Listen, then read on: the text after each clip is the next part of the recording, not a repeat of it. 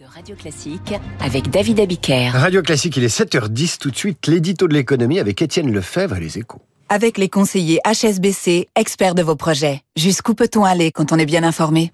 Bonjour Étienne Lefebvre. Bonjour David. Le gouvernement revoit à la baisse les prévisions de croissance pour 2024, mais il maintient le cap sur les réductions de déficit. Oui, c'est la dernière ligne droite du budget qui sera présentée le 27 septembre avec une croissance attendue désormais à 1,4% l'année prochaine au lieu de 1,6%. Mais malgré cette révision annoncée hier soir, la trajectoire de réduction des déficits est inchangée.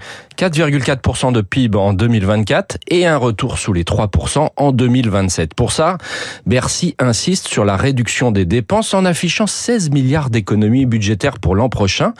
Alors 16 milliards, la somme paraît coquette, mais en réalité, la quasi-totalité viendra de la fin des boucliers tarifaires sur l'énergie, le prix du gaz étant désormais celui du marché et le guichet pour les énergies, pour les entreprises énergivores est fermé.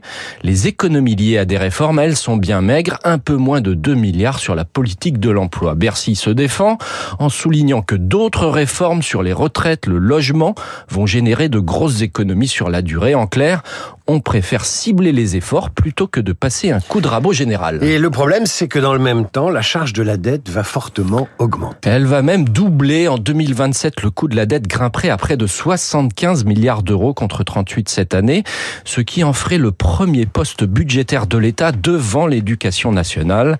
Et la nouvelle hausse des taux d'intérêt de la Banque Centrale Européenne ne va rien arranger.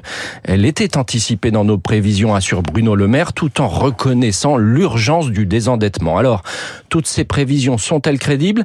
Elles vont être passées au crible dans les prochains jours par le Haut Conseil des finances publiques, sachant que les économistes sont plus pessimistes sur la croissance et qu'un retour de l'inflation à 2,6% l'année prochaine prévu par Bercy est loin d'être garanti.